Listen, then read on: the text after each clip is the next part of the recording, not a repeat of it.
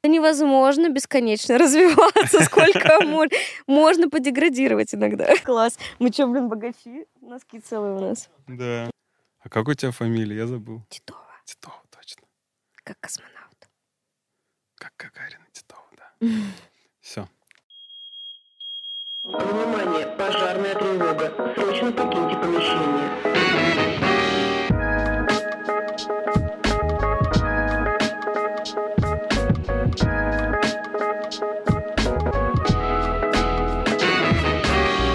Всем привет, друзья! Это подкаст «Аварийный выход», выпуск номер 17.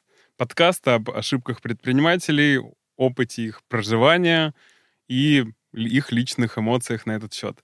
Меня зовут э, Дима Курицын. Свободное от подкастинга время я делаю дизайн-студию «Фарфор», но сегодня я в студии, чтобы пообщаться с нашей классной гостьей. Обязательно подпишитесь на наш прекрасный телеграм-канал, потому что там появляются клевые мемы, там же можно выбрать площадку, где вам будет удобнее смотреть, а мы есть практически везде. ВК, YouTube, а, Apple подкасты, Google подкасты, Яндекс Музыка. Короче, любую площадку выбирайте, все ссылочки у нас находятся там. А я рад в этом 17-м выпуске представить нашу гостью Маша Титова. Маша, привет! Всем привет. Спасибо, что заглянула к нам, пришла поделиться своим опытом, своей энергией. Я даже вот, си- сидя в соседнем кресле, ощущаю э, твои позитивные вибрации. Это очень круто. Э, давай тогда переходить к нашей основной части. Давай. Э, мой стандартный стартовый вопрос. Кто ты как человек и кто ты как предприниматель? Порядок на твой вкус. Слушай, на самом деле это как бы стандартный и первый вопрос твой, но кажется, что для меня один из самых сложных вопросов, потому что я только иду на пути к тому, чтобы отделить себя предпринимателя и свою работу, и свою деятельность, и не ассоциировать себя только с ней, что я существую помимо вот этой деятельности, что я интересная помимо этой деятельности, что я могу обсуждать не работу и все равно буду интересная. И поэтому это очень хороший вопрос. Попробую как раз-таки в рамках психотерапии разделить сейчас всю эту историю. И как предприниматель я, опять же, так как мне проще себя так позиционировать, очевидно, а как предприниматель я человек, который занимается образованием, человек, который горит образованием, человек, который, помимо того, что горит образованием, сейчас немножко подвыгорает от всей этой истории и меняет полностью сферу деятельности. И, ну, как бы я преподаватель, я веду математику, соответственно, занимаюсь э, с разных сторон образованием в России. Как человек, вот здесь сложнее. Кажется, что я очень веселая девчонка. Кажется, что я обнаружила, что я очень люблю тусовки, очень люблю танцы, очень люблю вот это вот веселье, такое, знаете, прям вот как в кино показывают, вот такое я люблю веселье. Кажется, что а что кажется-то, правда? Что я? Что я? А то психолог мой посмотрит и скажет, Маша, блин, я точно добрая, точно умная, точно интересная. И вот, наверное, как человек я еще эмпатичная и да просто классная девчонка.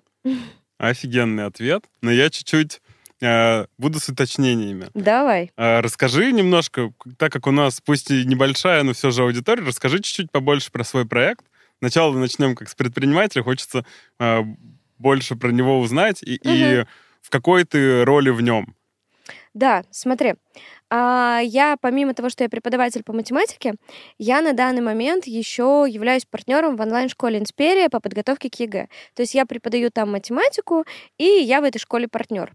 А, так как у нас подкаст откровенный, я чуть подраскрою, да, то есть я, изнач... я занимаюсь преподаванием уже 14 лет, и в бизнесе я уже, ну, порядка 10 лет. И из них я первые, там, самые первые года, и в течение восьми лет я строила оффлайн школу У меня был крупнейший образовательный центр в Республике Коми по подготовке к ЕГЭ. И вот последние пять лет я в онлайн-образовании. И сейчас у меня такая, знаете, Хороший вопрос тоже про роль, как ты четко ты попадаешь во все мои болевые точки, зараза.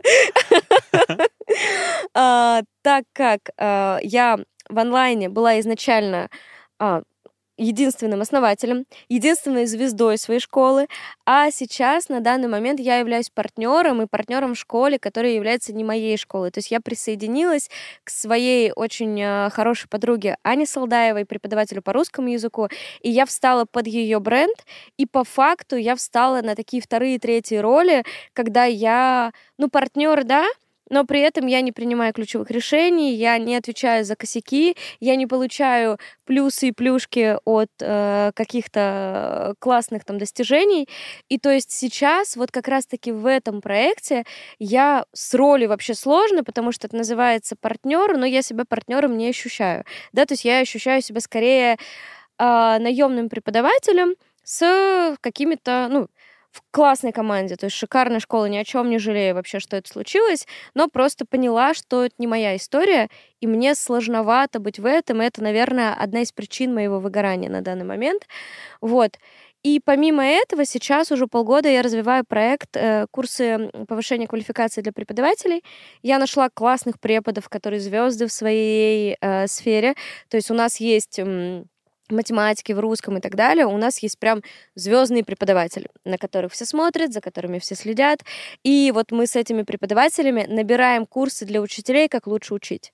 И вот это тот проект, в котором я себя вижу. То есть сейчас, э, только недавно я об этом объявила в Инстаграме, это мой последний год в ЕГЭ и мой последний год в преподавании. То есть это будет год такой очень стремительно меняющий мою жизнь, где я ухожу из э, как эксперт и я ухожу из той сферы, которая мне знакома досконально, это ЕГЭ, и я перехожу в только предпринимательство, и, соответственно, я буду строить вот тот проект. Вау. Я как человек, который очень любит вот стадию от нуля до единицы, когда нет ничего, и вот из этого ничего родить что-то, я это обожаю и даже немножко тебе завидую, что ты вот сейчас э, Не пере- надо, переход- переходишь в это. Очень сложно. Э, это супер офигенно. Ну и ЕГЭ, говорят, вроде отменят скоро. Ну, честно говоря, каждый год так говорят. Мне мама звонит каждый год, Маша, там ЕГЭ, говорят, отменяют. Я говорю, мама, ну никто его не отменит. Ну, как бы, я думаю, что не отменят в любом случае, но просто я прям подустала от этой сферы, при том, что я обожаю преподавать, я обожаю детей. Это очень важно, что от детей я не устаю ни на секунду. То есть формат угу. преподавания как таковой, ну, я прям очень люблю. Это огромный просто обмен энергией. Да, дети вообще потрясные ребята. Да. У меня был маленький опыт. Я в прошлом году преподавал э, в летнем лагере э, разработку сайтов на Тильде. О, класс. Вот. И это было су- супер сложно и супер круто. Потому что у меня было две группы. Одна угу. очень маленькие, а другие такие чуть ли не покурить выходили на, на, на перерыве. Вот, там лет около 14. Очень разные, угу. очень сложно. Но вот эта энергия, их просто идеи, которыми они сыпят, и такой, вау. Правда. Они такие другие, они такие особенные, они такие... Ну, просто это вот сравнить, э, там... Сколько тебе лет? 34. 34. Ну, то есть сравнить там плюс-минус наше поколение и сравнить их, это, ну, вот в возрасте 17 лет, это небо и земля. Насколько они другие, насколько они на голову выше, чем мы. Просто вау, обожаю. Вот дети — класс. ЕГЭ — нет. Устала. Клево. Хочу тогда чуть больше тоже узнать тебя как человек. Почему мы это спрашиваем? Потому что каждый раз э, с кем-то ты знакомишься, что начинают люди? Я вот такой-то делаю, такой-то проект. Это в предпринимательской там, сфере. И в работе тоже. Я, типа, работаю в этой компании, там, вот на такой да. роли, делаю там в ней такой проект. Все люди рассказывают про свою работу, бизнес, да. как будто бы ничего другого нет. Вот. Ты клево рассказала про свои вот, ну, условно, такую Э, энергетическую часть. Угу. А интересно узнать, вот, а, о чем ты занимаешься, когда не работаешь. Хороший вопрос. Опять же, а, так как сейчас сложное такое становление меня и пересобирание меня в профессиональном плане, да, и поэтому очень много я работаю, действительно. Вот когда я не работаю, но я о том, как я много работаю, не шучу. На самом деле Правда, я очень люблю людей, Я прям кайфую от общения, мне очень нравится собираться вместе. Сейчас такой у меня чуть плюс-минус интровертный период, где я встречаюсь только с теми, с кем мне действительно прям очень классно, но при этом, да, это прям важная часть моей жизни. Я люблю встречаться с людьми, я люблю общаться, я люблю знакомиться. Я люблю танцевать, обожаю. Это вообще мое открытие последних трех лет. Я три года как в разводе, и опять же, это такое открытие самого себя в целом, кто ты отдельно от человека, с да. которым ты там 17 лет вместе. Поэтому Вау. оказалось, что я люблю тусить, я люблю танцевать, я обожаю внимание, я люблю смеяться, флиртовать. У меня мастерски получается это делать. Я профессионал прям в этом плане. И из таких это из тусовочной истории. Тут кажется, что вот опять же развод подсветил много субличности внутри меня. Есть еще этот гик, который я обожаю ходить на квизы, что, где, когда, вот эти все задротские вопросы. Я обожаю всякие Марвел, вот эти все вселенные. И, как у меня подруга говорит, Марвел и Дикси. Вот эти вселенные. Вот. И в целом, ну, сейчас я еще активно учу английский язык, потому что понимаю, ну, я очень много путешествую, да, кстати, ко всему прочему. И, соответственно, пока что вот из этого состоит жизнь, что я общаюсь, гуляю, наслаждаюсь.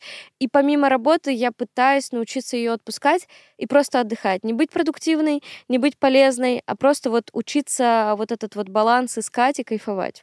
Блин, как я тебя понимаю, я тоже за собой замечаю, что я по жизни такой, все как-то, все должно быть эффективно. Угу. Не, не, очень мало вещей, которые просто да. чисто по кайфу. Вот мне это незачем, я просто сейчас возьму и буду это делать. У да. меня не, без какой-то цели просто вот хочется. Как это я не монетизирую свое хобби, да? Вот из этого разряда. Да, да, да. Ну или это должно обязательно меня развить. Если я иду навстречу, там, я должен узнать что-то новое. Я не могу просто, типа, поболтать с человеком, кайфануть, и, и все, просто получить приятные эмоции от какого-то обмена энергиями, опытом и так далее. Нет, надо чтобы было полезно обязательно. Слушай, я думаю, что это профдеформация вообще в целом вот предпринимательской тусовки, потому что реально э, я стараюсь прям общаться с людьми из разных сфер, потому что если ты общаешься только с предпринимателями, то ты супер фокус вот у тебя на этом бесконечном развитии. Да невозможно бесконечно развиваться, сколько можно подеградировать иногда. Да, да, как я слышал фразу, что если современному человеку отрубить голову, он еще типа 30 секунд будет продолжать развиваться. Да, да, да, да, да, да, да. А я буду 30 секунд еще дорабатывать, там что-нибудь доделать, дела какие на сообщения отвечать. О, клево. Рад тебя узнать еще поближе про твои такие вот качества и твою ситуацию, потому что мне кажется, что узнать контекст, в котором ты сейчас, угу. это супер интересно. И, с одной стороны, сопереживаю тебя, потому что оставлять что-то, что, чем ты занимался так долго, это, это суперсложный процесс. Угу. Особенно, когда вот условно ты был вот, глубоко в это вовлечен, не знаешь, там, как кто-то вышел там из операционки, остался угу. там акционером, и там, не знаю, раз в, там, в квартал ходит на какие-нибудь там советы директоров и угу. так далее. А когда ты вот в этом был каждый день, это капец как сложно. Представляю. Да, но это точка роста, точно опять развиваться. Да черт.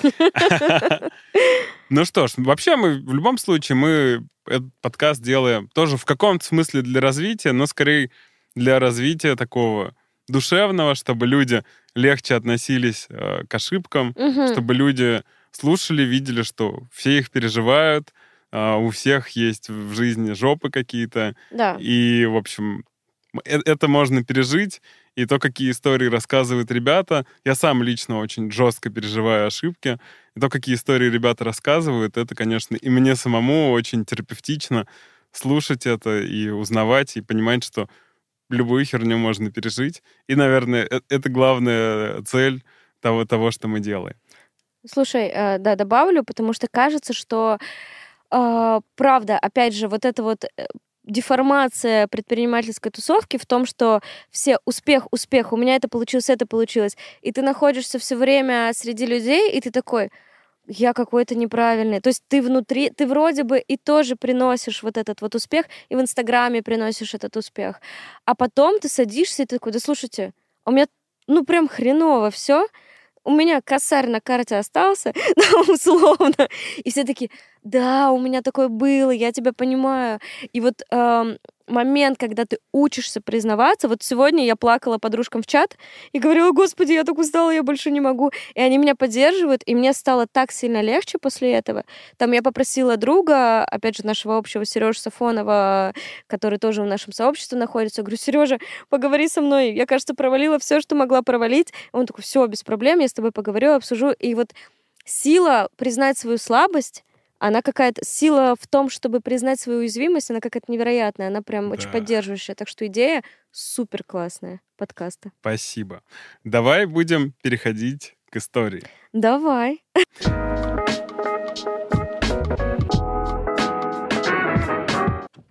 Окей. Ну Окей. что, давай, давай, давай историю. А, я думаю, что начну с первого провала, который я уже пережила, и поэтому про него рассказывать проще, потому что по моим пока что внутренним ощущениям я сейчас нахожусь в состоянии провала. Я думаю, что мы до него дойдем, и для меня будет очень круто этим поделиться, рассказать, потому что, ну, это такая будет облегчение огромное в том, что я этим поделилась. Но, наверное, мой первый большой провал был я не вспомню, сколько лет назад, время так бежит сильно. Я начала бизнес в 22 года. И, естественно, я вообще ничего не знала, и слава богу, я бы не начала бизнес, если бы я знала все это никогда в жизни. Я начала, я открыла школу, начала нач... Э, набирать преподавателей, начала привлекать учеников, и у меня стало получаться. И в какой-то момент э, я, значит, брала рекламу в автобусах, на сиденьях, ну, это маленький город, Сыктывкар, соответственно, очень много офлайн рекламы. Я брала рекламу вот на сиденьях на автобусе и подружилась э, с парнем, который эту рекламу у нас продвигал помогал. Его зовут Стас, прекрасный парень. И он как-то пришел ко мне и говорит, Маш, у меня есть 300 тысяч рублей. Давай куда-нибудь вложим в тебя. А мне казалось... В карман. Да, в карман. Платье нам купить, я не знаю, в ресторан тебе сводить. А мне казалось на тот момент, что я уже такой опытный предприниматель, при условии, что я вела уроки по 10 часов в день, я работала тогда преподавателем огромное количество времени. То есть я приходила в 10 утра, заканчивала в 8, в 10 вечера. То есть я никогда не работала меньше 10 часов в день без выходных на протяжении года. Ну, то есть представьте состояние, представьте, на вы к тебе стала обращаться, представьте состояние выгорания моего на тот момент и перенапряжения. Но мне казалось, что ну, у меня что-то работает, как бы я не видела вообще никакого минуса в том, чтобы открыть школу в другом городе, который находится в 300 километрах от э, Сыктывкара. То есть Офигеть. это город Ухта, ну у нас получается Сыктывкар, и рядом есть Киров, это 400 километров, и Ухта 300 километров. И я подумала, ну я же уже опытный преподаватель, опытный предприниматель, я все открою, все будет классно. У меня же так классно получается в Сыктывкаре, я же знаю все инструменты. В итоге это был такой провал просто. Мы приехали, мы сняли помещение не в том районе. Ну, как бы, что я не учла? Что Сыктывкар мой родной город, в котором я прожила 22 года. И я знаю, как на любом автобусе доехать до любого места. Соответственно, понимая, что я снимаю помещение в какой-то точке, я знаю, как туда добраться и что для людей это будет удобно. Угу. Да, я знаю, что у нас у нас есть э, пед, э, господи, педагогический университет у нас есть педколледжи, у нас очень много преподавателей в Сыктывкаре. И плюс это столица, и у нас цены ниже, потому что в Ухте там нефтяники и так далее, а в Сыктывкаре просто бедные люди. Вот, и, соответственно, у нас цены преподавателей ниже, и ты можешь набрать студентов. И у меня куча знакомств. У меня есть преподаватели с вуза, которые у меня работали, мои школьные преподаватели. В общем, я почему-то не учла, что у меня просто бэкграунд сыктывкарский очень большой, мне город знакомый, понятен, согласен, он меня любит, и он меня принимает. А тут я снимаю помещение не в том районе, дорогущее, дороже, чем у меня помещение в Сыктывкаре, в столице республики, дороже, меньше в три раза. Преподаватели, которые стоят дороже в три раза. Цены, которые я ставлю, такие же, как в Сыктывкаре, потому что я очень опытный предприниматель, конечно же. В итоге мы это открываем, кое-как запускаемся. Конечно, был шок, что люди ходят, платят деньги. Ну, то есть для меня там девчонки, которые 24-25 лет, которые, ну, как бы ничего не видела, а, может быть, я там какие-то ролики бизнес-молодости смотрела, да, но вот у меня сеть школ, вау, офигеть. Что-то мы там запускаем, делаем, какие-то баннеры покупаем. То есть оно начинает работать, но так как я не понимаю, как считать деньги, не понимаю, как считать стоимость продукта, у меня, естественно, все в минуса жесткие. Я начинаю доставать из Сыктывкарской школы деньги, много-много, вкладывать в Ухтинскую школу. И я прям помню момент, когда мы, э, ну, меня правда очень поддерживал бывший муж. Он э, возил меня на машине туда, он всегда был со мной, он сделал туда всю мебель. Ну, то есть он меня супер классно вообще поддержал. Но я просто помню, что проходит месяц 3-4, мы едем проверять школу в Ухту. И мы приезжаем, и у меня состояние настолько нервного истощения, что я, э, я что-то выхожу из машины, и меня случайно просто задевает дверь, а в целом я достаточно стрессоустойчивый человек, а, и меня прям сложно вывести из себя, ну, как бы с детьми работаю, попробуй выведи меня из себя. Но меня задевает легко дверь, и у меня просто истерика случается. Я начинаю рыдать, начинаю орать на него. Я понимаю, что нервная система настолько истощена. В итоге я принимаю для себя очень сложное решение о том, что я провалилась, и мне эта школа не нужна. Я ее закрываю с долгами.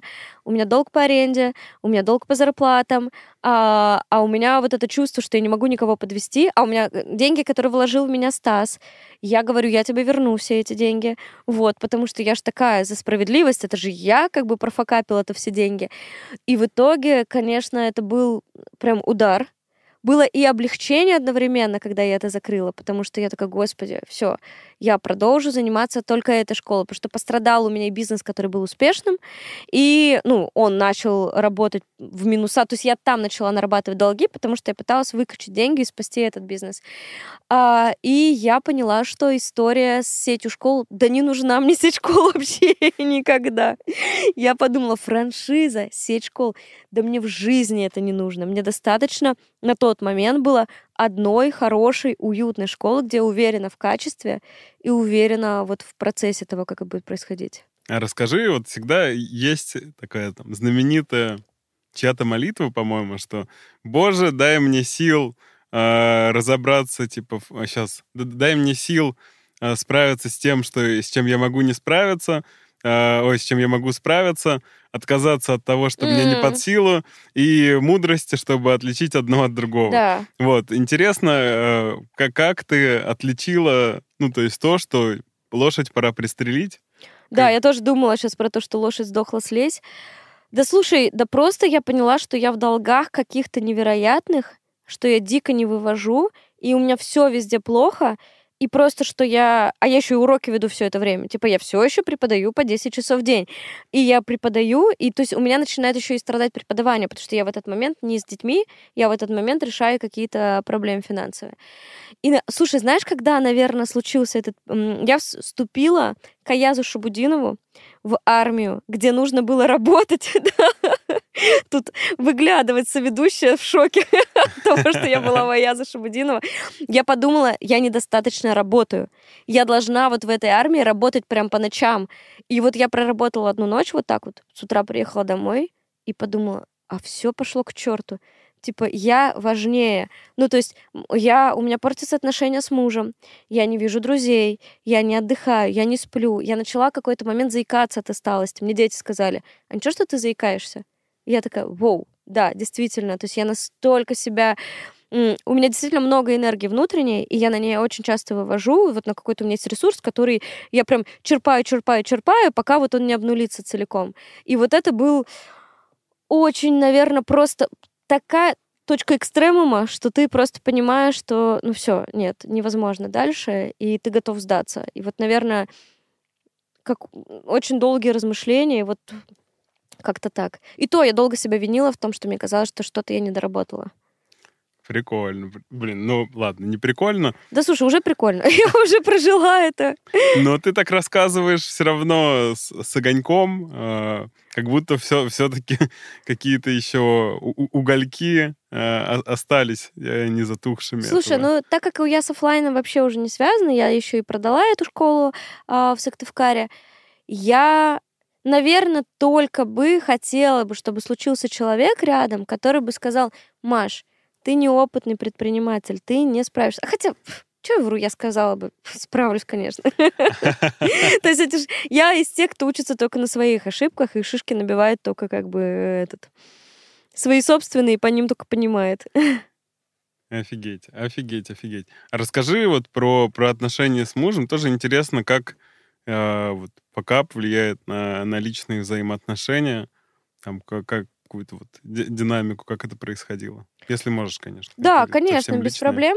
Нет, нет, все в порядке. А, на самом деле, правда, я ему очень сильно благодарна. И в целом у нас были очень такие здоровые отношения в том плане, что когда у него случалась беда, а у него была, ну, когда мы поженились, у Вовы был свой ночной клуб, у него был Subway э, в Сыктывкаре, и то есть у него были успешные какие-то бизнесы, он хорошо зарабатывал, и я тоже хорошо уже зарабатывала как репетитор, но как бы хуже, чем он, и в какой-то момент они прогорели, закрылись, и я на себя переняла вот эту вот роль человека, который вытаскивает. И то есть вот как бы, который начинает работать, который поддерживает, который вытягивает его из депрессии, помогает и так далее. И вот, наверное, а, ну, у нас слишком долго это получилось, и если бы оно не было бы так в долгую, то, может быть, мы бы и сохранили отношения. Но я ему очень благодарна, что когда у меня случались вот эти вот истерики, ну, то есть буквально я истерила прям, ну что, ну, невозможно, нервная система, все, типа, ты не справляешься вообще ни с чем, там ветер не с той стороны подул, для тебя уже это дичайший стресс. И вот я ему благодарна, что он с пониманием к этому относился. То есть, возможно, с благодарностью ко мне, что когда у него случился кризис, я его поняла и поддержала. И здесь он, правда, меня поддерживал. И правда, как-то с каким-то, ну, не снисхождением, с какой-то вот, с каким-то пониманием относился к тому, что вот это вот случается. То есть здесь действительно это какое-то было очень близкое родственное отношение в том плане, что ты... Это единственный человек, которому я могла прийти и сказать, я не справляюсь. Потому что больше никому вообще в этом мире я не, мог, не могла сказать, и сейчас только учусь говорить, я не справляюсь. Вот, это вот, наверное, классно, что была в тот момент такая поддержка. Да, слушай, это очень круто, что так, такое есть. А расскажи про свои ощущения. Вот ты говоришь, а, что там я справлюсь, справлюсь. А, как, как, как оно накапливалось, вот это ощущение, и как бы это сказать, что, что было внутри вот это переживание, когда ты оно накапливалось, э, ты ты осознала, что ну типа все угу. лошадь сдохла. Угу. Что было в этот момент? Какие были ощущения? Там это было облегчение или там наоборот, э, там условно рвала на себе волосы, что я не справилась, а, или еще что-то. Какие были вот внутри ощущения в этот момент? Слушай, точно облегчение. То есть я э, помню, когда я все закрыла и поняла, что вот есть у меня фиксированный долг, который я просто должна теперь с этим долгом справиться. То есть он не копится, он с ним ничего не происходит, все, он существует. И да, в момент у меня, короче, э, сейчас вот эту мысль договорю и расскажу. Вообще я раскопала, откуда у меня вот эта история про справлюсь, справлюсь. В момент, когда я поняла, что у меня вот есть это, э, ну вот какие-то договоренности перед людьми, а у меня дичайший просто стресс и страх перед тем, чтобы кого-то подвести. Я испытываю ужасную тревожность до сих пор, если я чувствую, что я кого-то подвожу.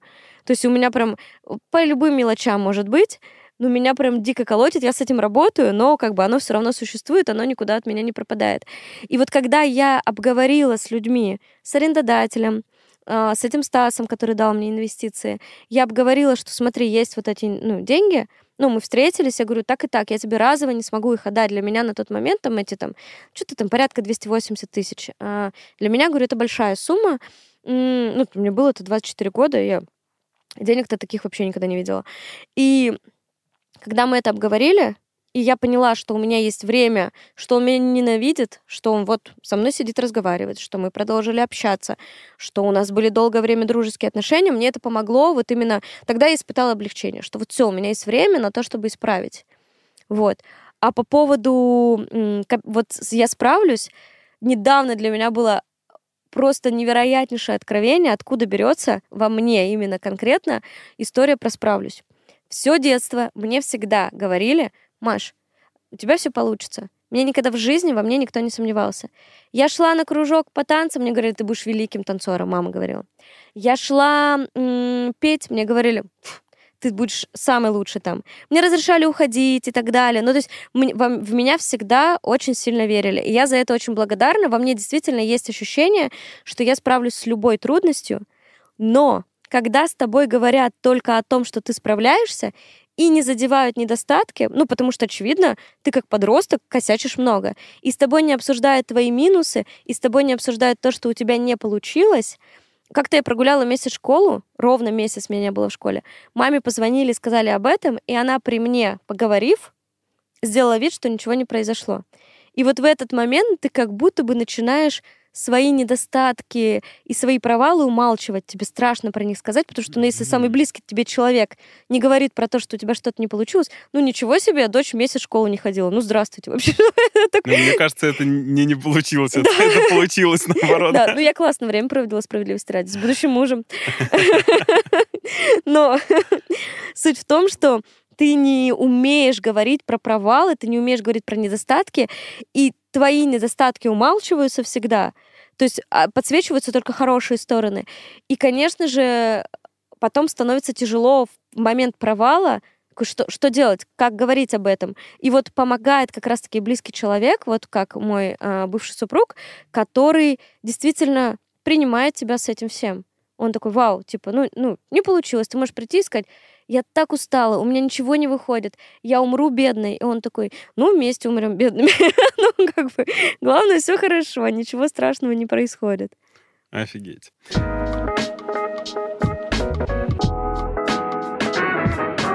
Знаешь, про что хотел узнать? Вот ты говоришь, э, я очень боюсь, что Мгм. я кого-то подведу. Да. А что за этим страхом? Знаешь, а, ощущение, что, как я себе это представляю, опять же, я достаточно долго в терапии, я, ну, как бы осознаю этот страх, я его чувствую, понимаю, но пока что все равно ощущаю. Ну, то есть сложно избавиться от чего-то, что тебя как личность строила там, ну, в 28 я пошла в терапию, то есть 28 лет неосознанно я так жила. Как я себе это визуализирую? Что я ползу по лестнице, и все такие, вау, она такая классная, такая успешная, у нее все получается, у нее классный бизнес, классная семья. Опять же, да, развод, это тоже ведь провал. У нее все так хорошо. И в какой-то момент один человек приходит, один, которого я когда-то как-то подвела, не знаю, как угодно, просрочила сроки оплаты какие-нибудь, ну, не знаю, что случилось. Вот. И он говорит, все стоят вокруг, и все такие, вау, вау, великолепно, великолепно. И он один, а знаете что? Знаете что? Она как-то фантик выбросила на улице, и как бы, Не ну, в и не, мусорку. не в мусорку, да, и не подняла. И все такие, что? И я лечу с этой лестницы, падаю, и все. То есть у меня, знаешь, чувство, как будто бы все хотят меня разоблачить. И опять же, я понимаю, что это из детства идет история. То есть все знают про мои косяки вокруг, но никто не говорит, все их умалчивают. Но это все всегда про них помнят. Все всегда на, знаешь, на таком этом дико сложно это. Когда ты начинаешь это осознавать еще, очень сложно с этим жить. Вот. Но я справляюсь, блин.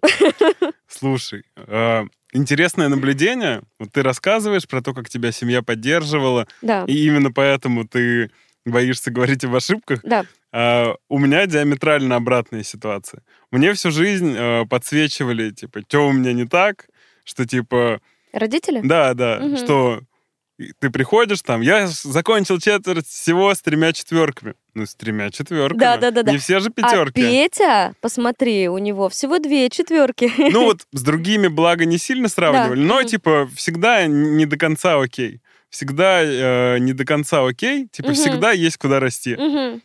А, и мне ровно, то есть у меня диаметральная ситуация, а, диаметрально противоположная. И мне всегда казалось, что вот те, те, кого всегда хвалят, всегда поддерживают и так далее, они-то как раз вообще не боятся этого. А вот я, я потому боюсь, потому что мне всегда как бы, ты про что-то расскажешь, а тебе, а вот тут у тебя косячок.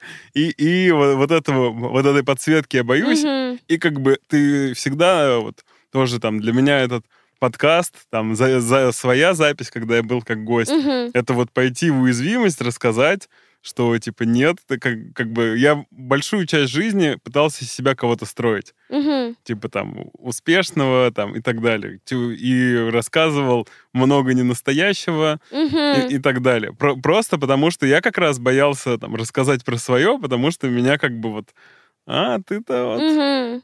И, и это довольно интересно, что у тебя вот совершенно другой формат воспитания, а, Мгм. но, но а, результат очень похожий. Слушай, ну мне кажется, что потому что здоровая история это когда тебе с тобой не, в тебе не тыкают ошибкой, да, о, посмотри, да, либо вообще про них не говорят, потому что не умеют. Ну, то есть я знаю, что меня мама любит, и я знаю, что все это было от любви, просто она не умела про это говорить и не умеет до сих пор. То есть когда я ей говорю про то, что мне что-то не нравится в наших с ней отношениях, она прячется, защищается, ну, то есть она боится сама этого очень сильно. То есть мне понятно, откуда во мне это. Но как будто бы, знаешь, реально здоровая просто история, когда с тобой говорят, слушай, Дим, ну вот так случилось, да? А там вот, я не знаю, ты там напился, пришел вечером, да, там пьяный сильно, а, вот мы из-за этого расстроились. Но мы расстроились, потому что мы переживали. Ну, то есть, когда родители объясняют причину, когда родители объясняют, почему это случилось, то есть не винят тебя, а, а дети же, они настолько впитывают в себя все, что они видят, они же настолько не знают другого мира, им кажется, что все, что плохое происходит, связано с ними. Развелись родители, это я виноват. То есть поэтому нужно говорить с детьми и объяснять, что это не твоя вина, да, это так получилось. Там, и вот, а прикинь, вот если как ты, да, ты маленький э, мальчик, и тебе это не так, это не так, это не так, и ты такой, ну, очевидно, не так. А мне наоборот, то есть я, я помню, прям, мне было э, 6 лет, и, значит, я что-то игралась, а я клянусь, на меня никогда в жизни не ругались. Никогда в жизни на меня даже голос не повышали. Мгм. И не наказывали, ничего. А я делала хух-хух очень много странных вещей. И, значит, мне было 6 лет, и я дома играю, и играю, что-то открываю шкаф и ломаю ручку от шкафа. И в этот момент я так испугалась, я такая, вау, все, меня убьют. А я не знаю почему. Ну, Никогда не ругали меня. Ну, вообще ни в каком возрасте. Меня наругают, что-то со мной сделают. И я легла спать в 7 вечера или в 6 вечера. Я решила, что ну вот Притвориться мертвым. Да, да, да. Бей, беги или да, да, да, да, да, да. Или ложись спать. Вот. И я, значит, ложусь спать, и мама приходит в 6 вечера и видит, что... Ну, я легла спать. Она такая, что произошло? И потом она до, до нее доходит, что я сломала ручку и испугалась. И вот кажется, что правильно было бы подойти и сказать, Маш, ничего страшного, что ты сломала ручку. Это бывает, это старая мебель, ты здесь не виновата, ты приложила чуть больше усилий, не волнуйся. А я же лежу и слежу за реакцией. А что будет? А, причем, говорю, не ругали, почему? Вот детский мозг как-то так реагирует, да, то есть я не, вообще не помню, чтобы на меня как-то агрессию в мою сторону проявляли. А что будет? А что произойдет? И то есть ты пытаешься подстроиться, и ты опять же в ожидании, что в какой-то момент мама что-то скажет. И прикинь, я до сих пор помню А она не говорит. А она не говорит. Офигеть. И ты живешь с ощущением, она-то знает, что ты накосячил, но она просто не говорит. Ну, типа, она мир- мирится с твоим недостатком, да, то есть она мирится с твоими какими-то косяками, но помнит про них, знает про них. Знаешь, вот, вот это вот какая-то вот очень детская такая, а, а, не обида, но вот детское какое-то вот ощущение мира и опасности вокруг. Очень круто. И, и теперь гораздо лучше понимаю, э, про что ты и, и почему такое переживание. И тоже очень знакомо вот это ощущение, что сейчас тебя раскроют. Да. Сейчас тебя раскроют, и, и все. И вообще на этом, э, на этом жизнь закончится. Это прям тоже супер-супер знакомо. А, и как по, по итогу? То есть ты долго выбиралась а, из этой, из этой, я- как это, из этой ситуации? А, можешь тоже рассказать там, не знаю, были ли тогда практики какие-то, вот, или ты, не знаю, по наитию разбиралась, или как, как ты э, потом выходила, когда такая все закрыла, Мгм. со всеми договорилась про долги, такая вроде выдохнула. А, Что было дальше? Что было дальше? Сейчас Леша Щербаков должен прийти рассказать. Э, Слушай, а, на самом деле прям не вспомню, то есть у меня как-то, ты знаешь, прям слепое пятно какое-то в памяти здесь. Но Вжух? И вжух, да, и все произошло. На самом деле все наладилось в момент, когда я онлайн открыла, и у меня онлайн прям попер очень хорошо. И в тот момент прям вот это было, когда я выдохнула, то есть Наверное, ну, не один, может быть, год где-то я выбиралась из-за этого, да, то есть чтобы я стабилизировала состояние, что я могу зарплату вовремя платить и все, то есть что ты не спасаешься вот от тех прошлых долгов, а ты просто как бы, ну, живешь какой-то определенной суммой. И, наверное, вот когда я открыла онлайн, и он меня очень классно пошел, вот на тот момент он меня прям спас. Да, вот я тогда вырулила хорошо. А были какие-то, не знаю, там, вьетнамские флешбеки, когда ты решила открывать онлайн, что типа, блин, ну, не знаю, вот как после ошибки. У меня такое часто бывает, что ты что-то не получилось, и ты такой, что-то новое начинать вот какое-то время там точно нет, потому что ты такой накидываешь себе, а вдруг опять это, а вдруг опять то. Слушай, здесь нет, потому что вот это, наверное, бонус моего воспитания в том, когда тебе всегда говорят, может, у тебя все получится, все получится, все получится. Я и живу с верой, э, с, э, с верой, что у меня все получится. То есть я, не знаю, сейчас решу стать оперной певицей, я такая, ну, да. Ну, то есть как бы здесь форма... Вот, вот это действительно классно, когда тебе родители дают попробовать разные вещи, не мешают тебе, главное, пробовать это, да, не говорят, ой, ну пошел на танцы, ну и ходи на танцы. Не хочешь? Ладно. Ну, то есть вот, вот здесь, э, да, я прям живу с какой-то вот прям уверенностью. Мне легко, вот новые проекты мне очень легко начинать, мне очень легко зажигаться, мне очень легко в них верить. Клево, клево. А какое у тебя было отношение, тоже задаю этот вопрос, интересно, вот с, с инвестором? Мгм. А, во-первых, ты его называешь инвестором, но по сути ты взяла деньги в долг. Да, да. Вот. а можешь рассказать про вот это? Какое было отношение, когда вы начинали? А, Почему ты решила возвращать деньги? Вот. Как там, вот как с ним строилось в этой ситуации общение? Слушай, он очень классный, очень адекватный парень, очень добрый, очень простой. То есть не инвестор, который там что-то знает какие-то э, термшиты, вот это вот все определения умные, которые я узнала, когда в Москву только переехала.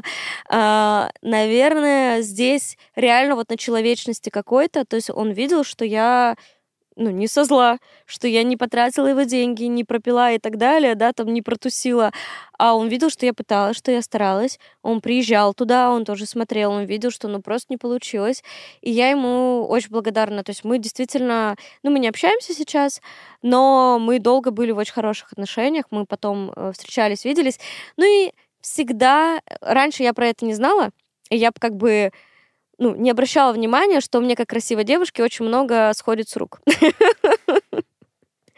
А сейчас я понимаю, что он действительно ко мне, ну, он мной в какие-то моменты прям восхищался. Ну, то есть он, вот, как Вове повезло с его женой, там, и так далее. Ну, то есть я сейчас уже с возрастом, да, с каким-то опытом э, это осознаю, и понимаю, что мне на тот момент, если бы я была парнем, возможно, мне было бы сильно сложнее. А тут, так как я ему, наверное, была все-таки симпатична как девушка, а, ну, да, было проще. Ну, у тебя было какое-то, во-первых, там чувство вины перед ним? А, Да, пока не отдала деньги, да. Но я говорю, у меня все время дикая тревожность вообще перед всеми, блин. Прикольно, прикольно. Потому что у меня в нашем проекте у меня я повесил такую какую-то э, околородительскую роль, Мгм, и я очень боялся налажать, вот как, мгм. как, как, как перед родителями. Да. Вот это... И это меня дико аффектило в процессе. Просто дико аффектило, хотя, блин, ну, это вообще, типа, две разных ситуации. Но это было вот примерно так, и поэтому мне лично всегда интересно узнавать, а вот какие роли были вот вза- во взаимоотношениях с инвесторами у тех, а, у кого были инвестиции. Поэтому этот вопрос задаю. Слушай, ну, э, правда, то есть это не по-настоящему были инвестиции все-таки, да, это были какие-то... э, и я, и он вообще ничего в бизнесе не понимали на тот момент, и, соответственно, это была попытка что-то сделать из того, что имеется у него, имеется у меня, да. Мгм. У него было не так много денег, у меня было не так много ума. Что вышло, то вышло. Cool. Пойдем к следующей истории. Да, наверное, вот сейчас, пока мы говорили про чувство вот это разоблачения, я вспомнила еще одну историю про то, как на меня сняли разоблачение на YouTube. Вау. Да, и это было жестко очень. С моей вот этой вот историей о том, что я тебе рассказываю, что я чувствую, что меня вот-вот все разоблачат. Раскроют. Да, а тут на тебя снимают разоблачение на YouTube. И предыстория небольшая. Я была первым преподавателем в Инстаграме, кто начал снимать уроки и продавать курсы в том виде, в котором продают. То есть, ну, по факту, вы можете это отрицать, преподаватели, которые смотрят это, но по факту я была э, родоначальником такого Инстаграм онлайн-образования в России, то есть никто до меня не снимал видеоуроки вообще. На тот момент я была самым известным преподавателем. У меня воровали все идеи, шапку профиля, у меня в шапке было написано «Училка твоей мечты», потом у всех было написано, все стали училками мечты. А, у меня была черная классная доска, которую, опять же, мне придумал мой бывший муж. А, мы взяли стекло, покрасили сзади черным цветом, она очень стилево смотрелась. Я белым маркером по ней писала, очень классно в кадре выглядела. И у меня получается, что очень быстро рос блог. Наверное, в максимальный период было порядка 200 тысяч подписчиков огромная активность, меня приглашали всегда везде. Я еще жила в Сыктывкаре, в Сыктывкаре знала обо мне просто все абсолютно. Я выступала везде, а, журналы, телевидение, все про меня знали всегда. И, соответственно, это помогало еще и офлайн школу в том числе развивать. И, значит, я снимаю уроки, а у меня всегда еще синдром самозванца в качестве математика срабатывает, потому что я понимаю на данный момент, вот это уже проработанная, присвоенная история. Я понимаю, что я хороший преподаватель, но на данный момент я не самый сильный математик, потому что, ну, просто я не занимаюсь, например, высшей математикой уже 10 лет с окончания университета, и у меня она классно получалась. Ну, то есть я олимпиадница, я, у меня по высшей математике никогда ничего ниже пятерки не было, меня обожала просто преподавательница, у меня все круто получалось, я решала контрольные работы за деньги и так далее, но так как у меня 10 лет не было высшей математики, да я не вспомню, конечно же, ее сейчас. Посижу с учебником, вспомню. Да, посмотрю уроки, вспомню. Но как бы у меня все-таки профессия не математика, а учитель. И с, с, конкретно то, что я должна объяснять, я объясняю очень хорошо. И я в этом очень сильна. То есть я преподаватель, правда считаю, что один из лучших из тех, кто сейчас есть на рынке в мире ЕГЭ. Вот. И Значит, я начинаю, я снимала эти уроки, и у меня был такой флешмоб, который я пообещала детям 90 дней каждый день выкладывать урок. Они мне там понаставили лайков, чтобы это случилось. Ну, в общем, короче, все я пообещала. И мы собираемся. Как раз-таки это был просто золотой период э, моего заработка, когда у меня не было команды. Одна девчонка, я зарабатывала очень хорошие деньги и просто прекрасно жила. И мы там Дубай, Сейшелы, Турция и так далее, просто везде катались. И мы, значит, с Вовой э, собираемся в Дубай и на 10 дней. И я понимаю, что мне нужно на 10 дней вперед отснять видео уроки а, для того, чтобы их потом выкладывать а, в Инстаграм. И я снимаю пачкой. Ну, то есть это все равно... Я быстро снимаю видеоуроки, потому что у меня достаточно большой опыт работы перед камерой, но все равно, так или иначе, ну, тебе нужно выбрать тему, тебе нужно написать все на доске. И я быстро-быстро снимаю, чуть подустала и сняла один из уроков, выложила, и начинает прилетать ко мне Маша. А что ты думаешь? Там вот девочка одна, она написала, что ты неправильно объяснила. И я захожу и понимаю, ну, к ней на страницу, и она начинает меня жестко просто хейтить в сторис, пост написала, а, как бы, а что бы не похайпиться, да, на моем фоне, когда у меня самая большая страничка, больше всего учеников. И я действительно сделала ошибку. Я сделала ошибку в оформлении, и если оформить так, как я оформила в задании, тебе действительно поставили бы 0 баллов. Угу. Это была единственная моя ошибка в публичном поле за всю мою 14-летнюю карьеру.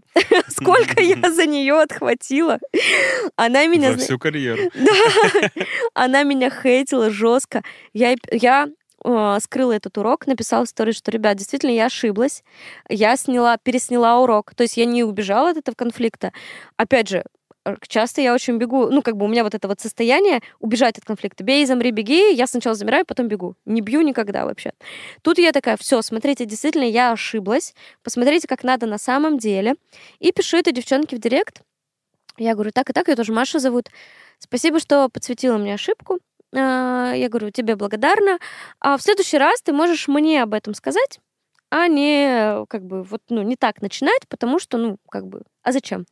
Ну, понятно тебе зачем, а мне-то как бы это не нужно.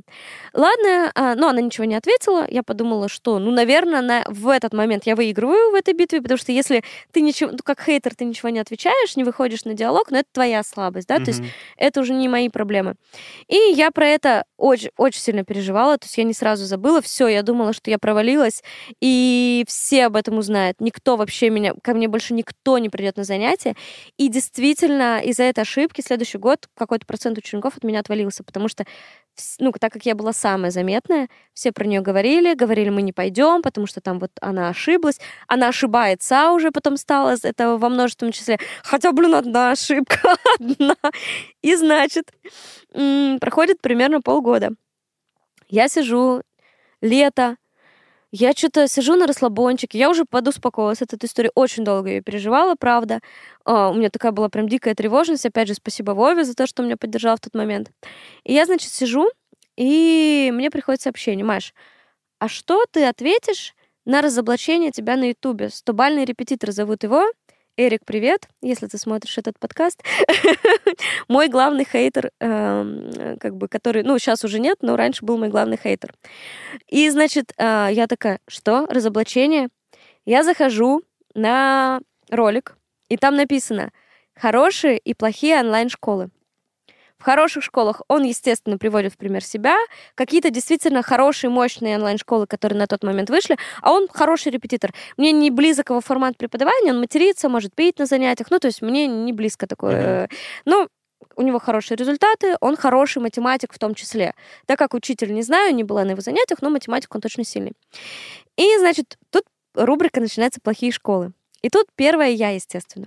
Но первое, что он говорит, что я красивая, я такая, ладно, за это тебе много прощается. Но дальше он начинает проходиться по мне. И что он говорит? Ну, во-первых, про эту ошибку, естественно, никто не забыт, ничто не забыто. Моя ошибка со мной это вечно просто будет. Он говорит про эту ошибку, а потом он начинает говорить о том, что... Значит, напоминаю, что у меня была черная стеклянная доска. И я по ней писала белым маркером. И так как это стекло, если ты пишешь маркером во время съемки видео, маркер скрипит. Мгм. Это брак по звуку. А у меня были хорошие микрофоны и все, ну то есть как бы это будет слышно.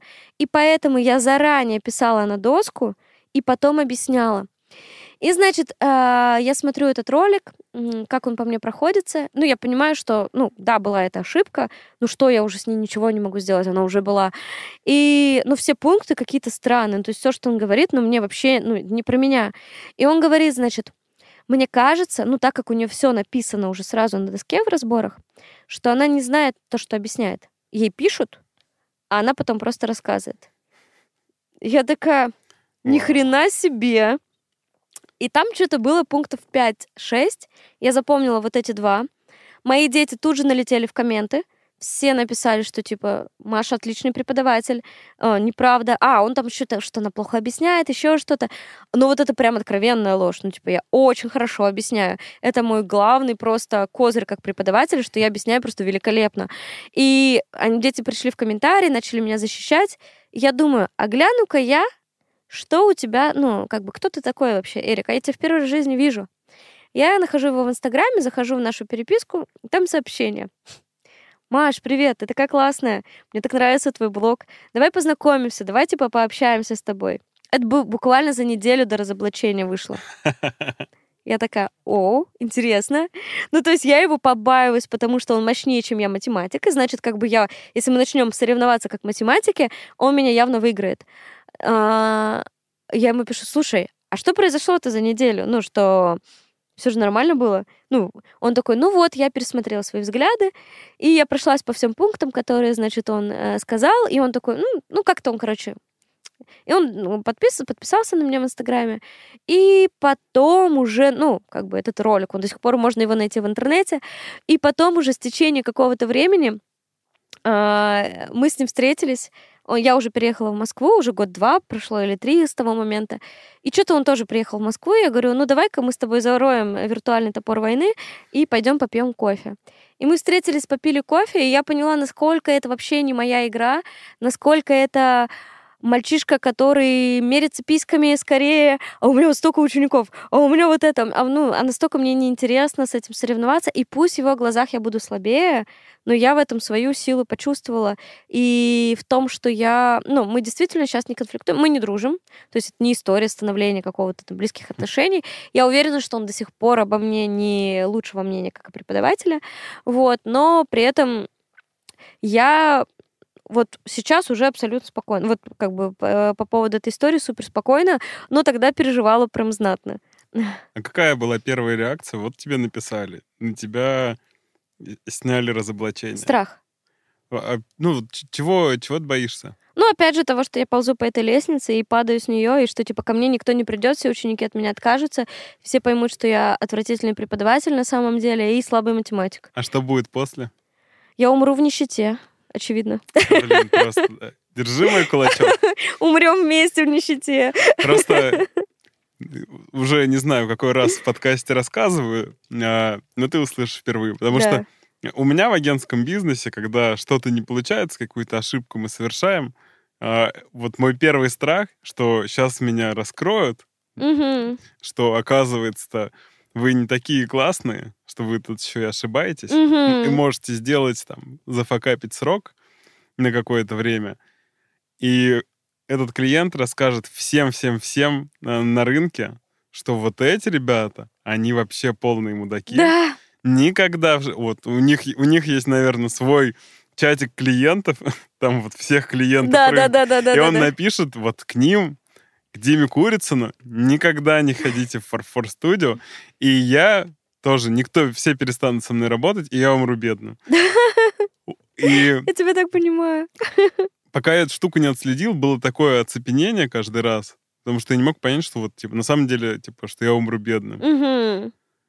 И, и это просто это, так, так угарно, да, как это, не готовясь, да, мы, мы этого не обсуждали, и ты это говоришь, и такой, вау, я не одинок. Слушай, я каждый день по этой синусоиде прохожусь от того, что я, это меня ждет успешный успех, я буду просто на лучших курортах мира, да, скатываюсь вниз, а то, что я умру в нищете, всех подведу, и как бы я вот, ну, как бы катаюсь по этой горочке просто ежедневно. О, офигенно. Ну, по сути же, тебя раскрыли, да. Как, как э, жизнь после того, как тебя раскрыли? А, ну, давай так, точно есть люди, которые отваливаются, и не нужно думать, что если случился хейт, что никто этого не заметит. Есть, точно нужно осознавать, что это заметят, да, и, возможно, кто-то отвалится. Но у меня есть ученики, у меня прекрасные результаты, и, наверное, вот здесь у меня выработался такой пророс, такой позвоночник очень крепкий, внутренний стержень, что как преподавателя вы меня не сломите вообще никакими разоблачениями. То есть как преподаватель я очень хороший преподаватель. И правда, у меня очень крутые результаты. И вот здесь в этом году был дичайший сложный год. А, это был, наверное, один из самых сложных годов ЕГЭ там, за последние лет восемь. Но при этом мои дети показали классные результаты. И меня вот здесь меня уже не сломать. То есть у меня настолько проросли корни, я так это проработала, что вот здесь, правда, как бы, наверное, нужно в какой-то момент вот чтобы случилось то, чего ты так боишься, чтобы понять, что да, твои страхи реальны, и кто-то уйдет, не то, что это надуманное, ну действительно, да, но при этом, ну ты будешь дальше жить, все хорошо. Да, жи- жизнь продолжается. Да, да, да, да. жизнь, жизнь больше, чем бизнес, Инстаграм. Да. И, и тогда и подписчики. Сто процентов. Это офигенно. И как э, Лебедев говорит, подписчиков надо иногда трамбовать, какой-нибудь, выдавать какую-нибудь дико странную херню, да. чтобы с тобой оставались только в доску свои, а все сомневающиеся уходили. Да. О, клево, клево. Я пока не пережил э, разоблачение. Ну, в смысле, я до сих пор э, думаю, что меня раскроют. Угу. И, и вообще, именно в этом году, именно там с подкастом, мне стала очень интересна тема такой вот... Ну, я ее называю радикальной уязвимостью. Я еще к этому не пришел, но вот, э, типа, где-то уже начинаю при применять это, что вот везде всем говорить, типа, вот а, не знаю, в отношениях с командой до какого-то момента я всегда считал, что я не имею права прийти и сказать, что, чуваки, типа, я задолбался. Мгм. Что я должен быть всегда, эй, там, всех зарядить, всех спасти, Мгм. вот, всех поддержать, там, все, за всех, ну, помочь всем разрулить и так далее. Да. И в этом году у меня вот там довольно трудные последние недели три, я впервые такой сказал, чуваки, я, короче, я офигел. Типа, Мгм. Я вот не могу. Поздравляю тебя. Большущий шаг. И это такое облегчение. И никто не разошелся, и, и ребята помогли мне, какие-то там часть Мгм. задачек моих подхватили. И это супер круто. Вот. И хо- хочется дальше в этом развиваться. И клево, что ты рассказала про разоблачение, потому что, мне кажется, много кто из тех, кто нас послушает, Мгм. посмотрит, живет в похожем ощущении, что сейчас его раскроют, потому что Да. Сам- Самозванец — это очень, кажется, массовая штука, но никто о ней особо не говорит. Слушай, да, да, правда. И вот это вот состояние о том, что я действительно начала друзьям признаваться, что я не справляюсь. Я пришла, ну, могу прийти попросить помощи, да, сказать, что, блин, поговорите со мной, побудьте со мной, типа, мне страшно. И в какой-то момент был вот в прошлом декабре момент, когда я поняла, что я на себя навалила. Сейчас очень похоже, кстати, у меня состояние тоже. Сегодня у меня там не лучший день моей жизни. А, действительно, ты ощущаешь, что ты на себя навалил столько всего. А я еще планировала день рождения в Стамбуле. И вот все происходит, много-много всего. И я понимаю, что я не вывожу. И я прям помню, что я пишу своему бывшему молодому человеку и говорю, блин, пожалуйста, скажи мне, что если у меня не получится, что ничего страшного. Типа, Маш, не страшно, что ты провалишься. Мне так хотелось это услышать, и он такой, Маш, да я в тебе уверен, у тебя все получится, да, ты справишься. Я такая, да нет, я не этого хотела. Типа, разрешите мне провалиться. Как будто бы... э, э, Часто говорят, что важно вот этот внутреннее, да, чтобы сначала было состояние, но нам же мы же все равно можем от внешнего получить внутреннее. То есть, например, признать то, что я красивая девушка, мне помогло внешнее сначала проявление, внешний ко мне интерес, а потом присваивание себе это. И вот состояние, когда ты понимаешь, что твои близкие люди не разойдутся, даже если все твои бизнесы провалятся, вот сегодня мне подруга пишет, Маш, ну если ты будешь нищая, я буду тебя кормить, ну типа не переживай, у нас найдется на тебя еда. Что меня сегодня прям дико с утра тревожность.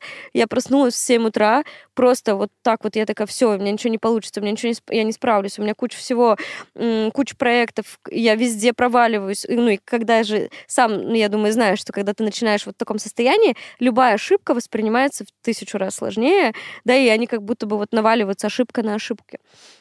И вот здесь, наверное, важно вот это вот, когда вот как команда, которая такая, да все окей, ну, типа, мы поможем, да, либо когда там близкие люди говорят, да все классно, ну, типа, ты не умрешь в нищете, ну, то есть у тебя не будет денег, мы дадим тебе денег, да, там тебе будет где пожить. Ну, то есть такие вот какие-то вот пирамиде масла, условно, в ни- в самые низкие какие-то вот эти все, э, низкий уровень, который мы боимся потерять, конечно, да, классно, когда тебя поддерживают.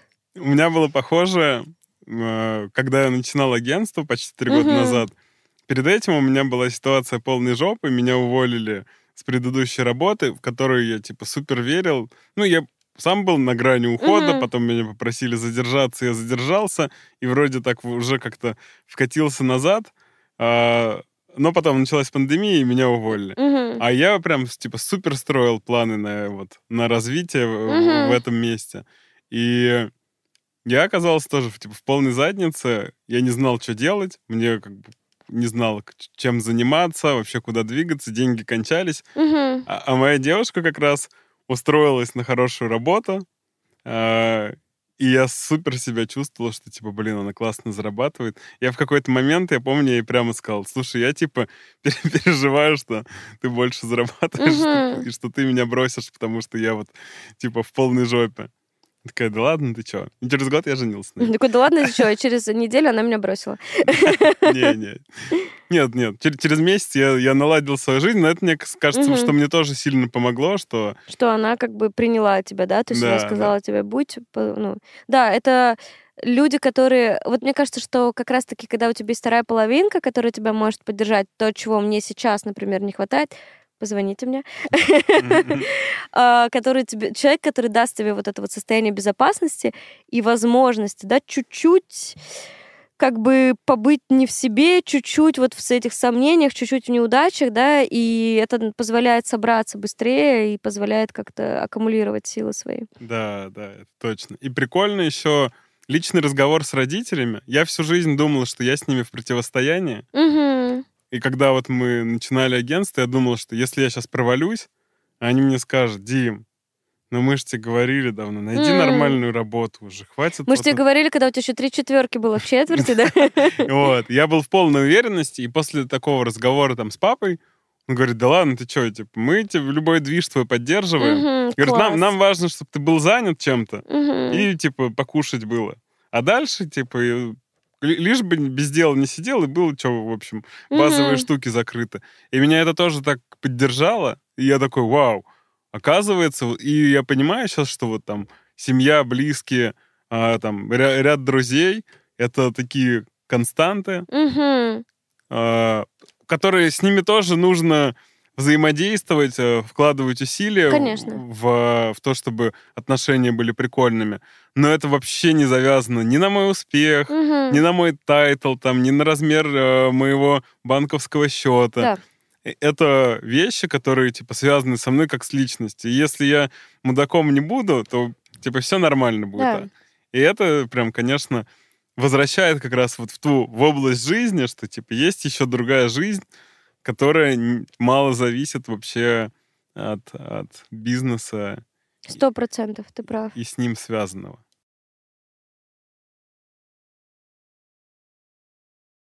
Просто думаю, если у меня что-то такое провальное... Вот сейчас, наверное, опять же история про принятие друзей в том, что я э, решила подруге... э, короче, у меня есть подруга, очень женственная, очень классная девчонка-актриса, и она очень классно позирует на камеру.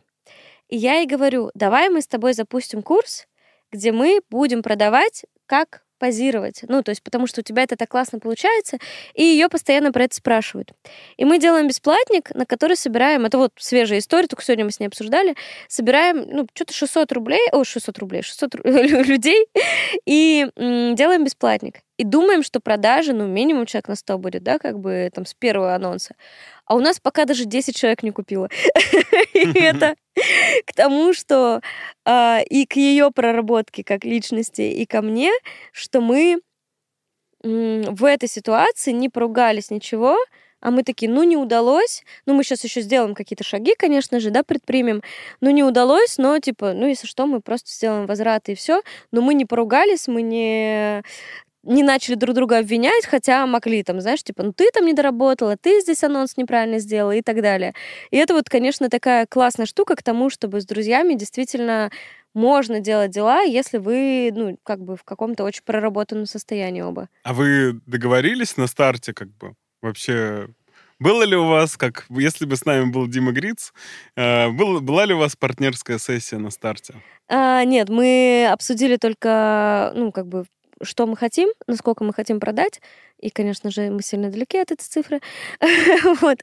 И в целом, да, больше как бы, ну, ничего не обсудили. Ну и правда, вот сегодня мы только разговаривали, а я еще сегодня вот в этом диком состоянии, что у меня провалится вся моя жизнь, то сегодня я как бы э, в точке минимума, да, как бы если мы будем математическими терминами разговаривать.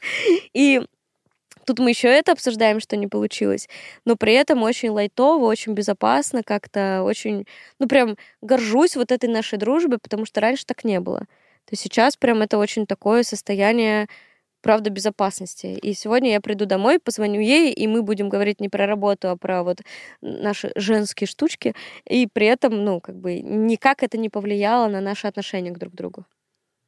Э, Прикольно, но хочется это попробовать ложечку дегтя ки- кинуть. Мне кажется, что э, вы же вы тратили какие-то деньги. Нет, мы не очень много потратили, да, но мы там совсем немного.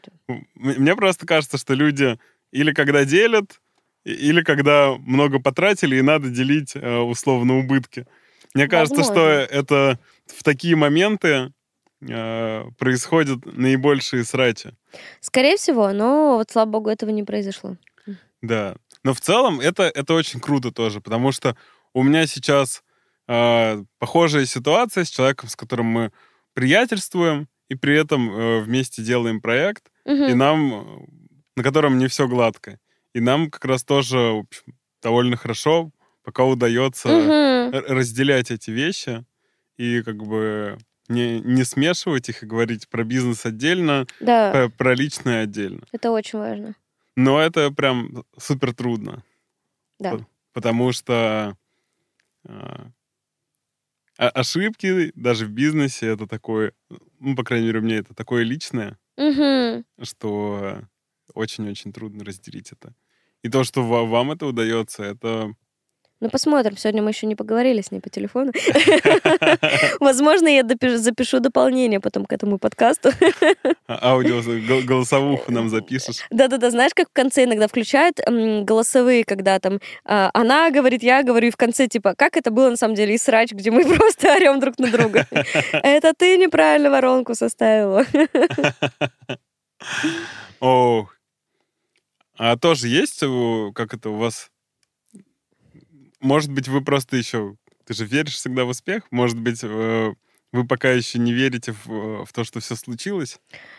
А, слушай, ну я думаю, что я все-таки делаю шаги, да, к тому, чтобы, ну, то есть я все равно постараюсь дойти до конца, тем более, что мы там особо ничего туда не вкладываем, вот. Но как будто бы не всегда нужно вот как раз-таки словить момент, что лошадь сдохла, и действительно, когда у тебя из, когда у тебя в боте 600 человек и покупает там 7-8, ну, наверное, что-то мы нашли не то, что нужно аудитории, да, то есть нужно, значит, либо менять позиционирование, либо просто отказаться от этого проекта и признать, что, ну, не удалось. Это признать, что не удалось, это прекрасное облегчение. Да. Но, но хочется много денег все равно, конечно. А зачем тебе много денег? Слушай, э, наверное, так как, опять же, я сейчас ухожу из ЕГЭ, да, и у меня не самое стабильное состояние, а, и финансовое, и эмоциональное, и хочется вот этой вот стабильности хотя бы финансовой почувствовать, чтобы... И она, мне кажется, и эмоциональную тоже даст хорошую стабильность. И при этом, ну, мне так нравится жить мою жизнь, Правда, я живу потрясающе интересную жизнь. Я путешествую, я общаюсь с интересными людьми, я хожу на классные тусовки. а, Я, господи, я в июне потанцевала во всех городах Франции. И мне настолько нравится это, но, к сожалению, ну вот не хочется, мне не хочется экономить, мне не хочется снижать уровень своей жизни. Я хочу, как бы это ни звучало сейчас невозвышенно, но я как бы буду записывать неосознанный подкаст, как мы сегодня договорились до начала этого. Я хочу покупать красивые платья, красивые туфли, наряжаться в красивую одежду, идти в классный бар и кайфовать. И не думать о том, что, блин, а вот сейчас я это купила платье, значит, завтра мне нужно будет там что-то... Есть чём- доширак. Да, да, да. Ну, хотя доширак иногда вкусно бывает. Особенно после тусовки. Вот. Ну, в общем, суть в том, что, наверное, просто хочется чуть больше свободы в том, что я делаю. И ну, кла- жить классно — это классно. Это вот я вам всем гарантирую. Просто попробуйте. Это офигенно. Как найти этот баланс между... Потому что можно много зарабатывать, херачить, и, и как бы это не гарантирует классную жизнь. Сто И процентов. классное ощущение тоже не гарантирует. И, и наоборот, можно, типа, зарабатывать поменьше, но жить классную жизнь. Условно, ты, ты там не скиллбокс, но живешь Мгм. классную жизнь. Слушай, я на самом деле могу сказать, что, а, например, э, э, что мое состояние личное э, счастье, как бы я там и не говорила сейчас, да, про финансовую свободу, но я была сильно в более уверенном финансовом состоянии, когда я была замужем, жила в Сыктывкаре, и там мой бизнес просто пер в гору, и просто я жила очень хорошо. Но при этом я не была счастлива именно, как бы не считая сегодняшнего дня, не была счастлива в моменте, как и не умела жить в моменте, как я умею сейчас. И действительно, как будто бы нужно просто в какой-то момент сесть и поговорить с собой честно. Я поговорила с собой честно, что мне нужен развод. И это то, что сделает меня счастливее. Не в моменте, да, но признать, что это не на всю жизнь, и что мы прожили классный путь вместе прошли, и как я сейчас прощаюсь с ЕГЭ с благодарностью, с любовью, также я сейчас, ну, я также прощалась э, со своим мужем, у нас примерно одинаковый срок, да, взаимодействия и с мужем, и с ЕГЭ. А, С ЕГЭ даже чуть побольше. И послушать себя. То есть я, например, послушала себя и поняла, что но вот мне не всегда классно быть вот на этих вот осознанных тусовках, когда все говорят только про возвышенное, ну не мое это. Обожаю этих людей, уважаю их мнение, но вот ну не пойду я на эту тусовку, потому что это не моя тусовка. Моя тусовка, и я отдыхаю, то есть кто-то отдыхает так, а я отдыхаю, когда я иду и танцую всю ночь, да, и кайфую, и флиртую. И то есть в какой-то момент просто не накладывать на себя какие-то общепринятые рамки, потому что если вот я ну, нахожусь и много общаюсь с предприниматель, предпринимателями, и если я начну накладывать их ощущения, их счастье на себя, я не буду счастлива, мне будет дискомфортно. А пробовать разное, общаться с разными людьми, примерять на себя разные модели поведения, не говорить, что вот я так привык, и значит так правильно. Ломать, может быть, какие-то свои собственные паттерны поведения, и таким образом искать свой собственный внутренний баланс. Я все еще его ищу, но определенно я сильно ближе, чем я была там год назад, два года назад, три года назад.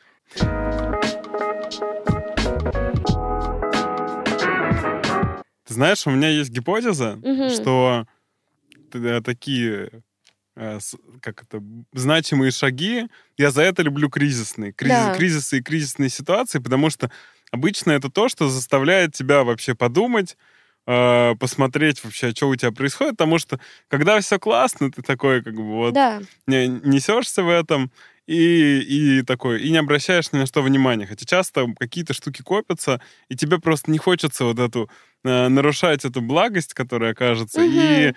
идти, не знаю, вот э, унитаз почистить, потому Да. что там черкаши остались. Вот. а, И я сейчас слышу вот совсем другую тебя от отличную от той, которая хреначила типа 10 часов, потом Да. ночью в армии Аяза, вот, и еще при этом э, как бы, когда-то успевал заниматься и бизнес-штучками, бухгалтериями и прочими делами. Я сейчас слышу совсем другого человека.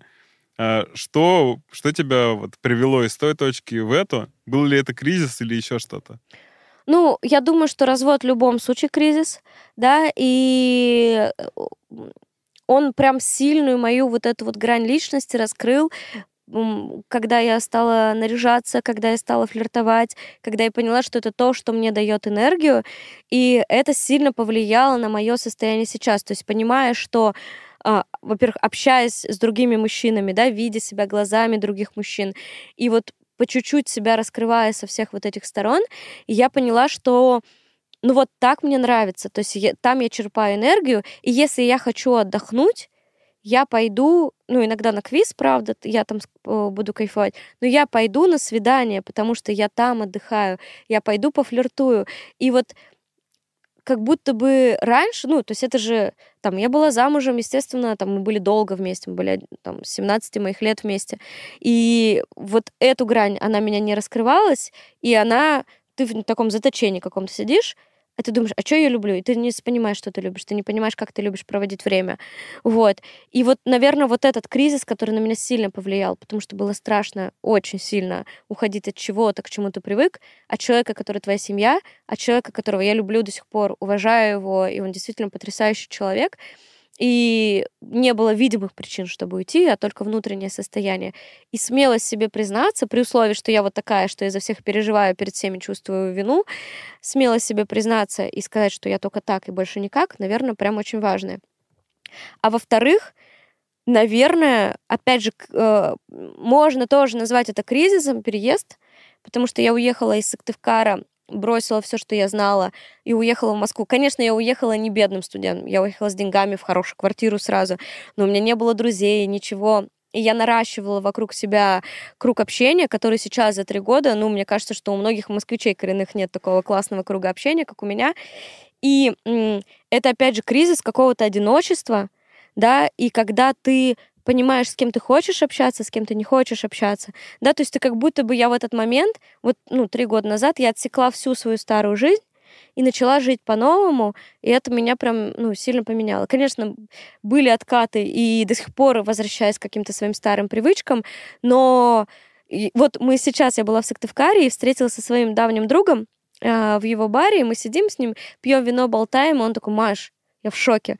Типа, ты вообще другой человек. Ты так изменилась, ты так повзрослела, ты так по-другому рассуждаешь.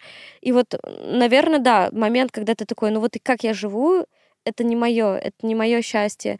А, Это чье-то счастье определенно, да, и картинка классная, но я так не хочу, я так не буду. И вот отсечь все, отказаться от всего, для кого-то остаться плохим человеком, но как бы вот, наверное, вот эта история. И надеюсь, что сейчас мой кризис, который я сейчас переживаю, мне тоже даст э, как раз-таки к тому, чтобы меньше работать и больше наслаждаться жизнью. Ну, я тебе желаю, чтобы так и получилось. Добавлю только твои мысли. Вот у меня прям инсайт последних дней, что вот моя текущая кризисная ситуация, я к ней все это время относился как сугубо негативный. Буквально последние там три дня я увидел на самом деле э, столько в ней того, ну, то есть столько плюсов, которые он- она мне дала лично. И я такой, вау. А походу, вообще любая негативная, на первый взгляд, ситуация, если я представил это себе, вот я ее назвал таким бриллиантом, потому Мгм. что только я себе представлял, что я видел а, одну грань маленькую, а тут мне врубили фонарь, Да, и он такой, вау, он вот так вот заблистал, стал давать отблески вокруг, и вот эта негативная, на первый взгляд, ситуация, она такая, оказалась в ней ку- куча, куча позитивных сценариев, и она вообще все не так однозначно. не надо на этой фразе заканчивать подкаст, я думаю. Ее потом можно нарезать.